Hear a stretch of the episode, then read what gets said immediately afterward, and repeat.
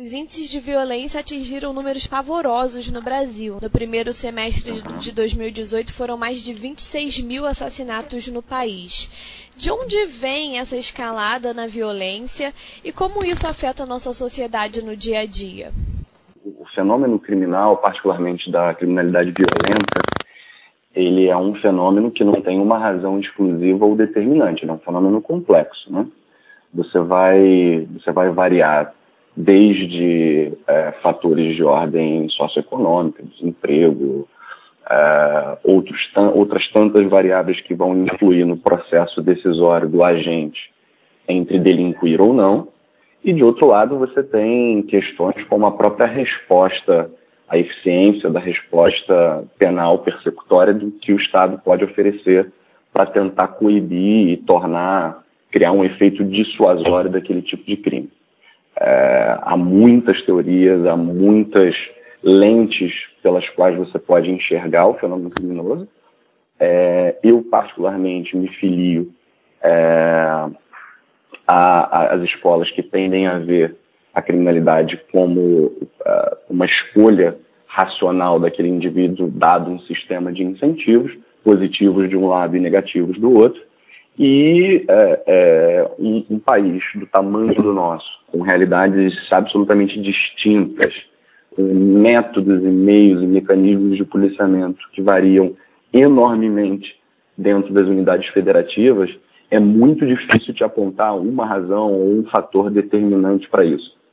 Falando um pouco dessa questão dos incentivos, né? Você já afirmou que o poder público tem falhado em opor incentivos negativos à criminalidade. Você pode explicar um pouco isso e como a gente pode mudar esse cenário?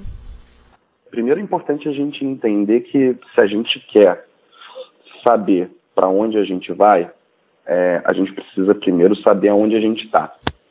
É, retomando essa ideia do, do, Brasil, da realidade brasileira como um mosaico de realidades, é, a primeira coisa que a gente precisa é saber aonde, dos diferentes pontos do nosso território, a gente está. Então, por exemplo, vamos lá. Tomando um, um conceito bem restrito tá, de segurança pública, simplesmente considerando as polícias, o conceito pode ser mais amplo, pode, pode e deve ser mais amplo tem que englobar Defesa Civil, órgãos do Poder Judiciário, Ministério Público, etc. Nós vamos pegar só as polícias para a gente entender. Tá?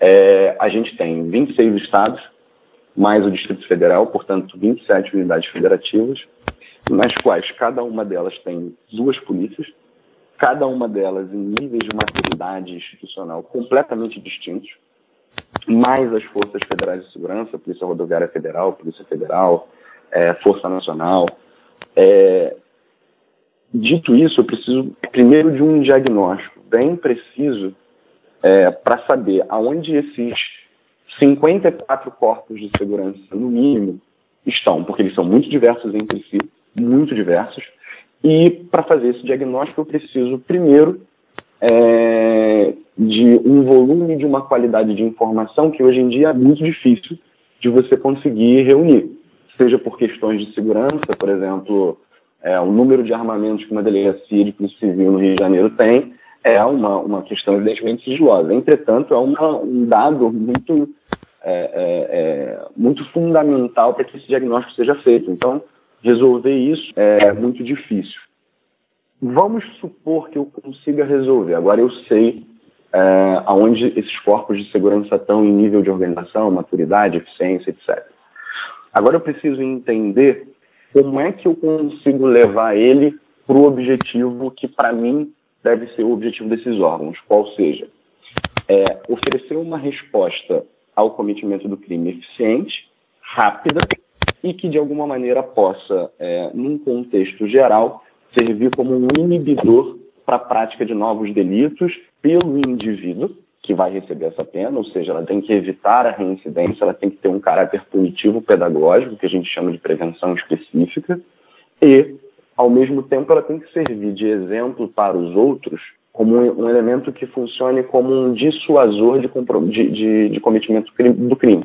Então, aquele indivíduo que está que vê as consequências daquela prática tem que olhar para aquilo ali e ver, bom, talvez não vale a pena praticar um crime, o que a gente chama de prevenção geral.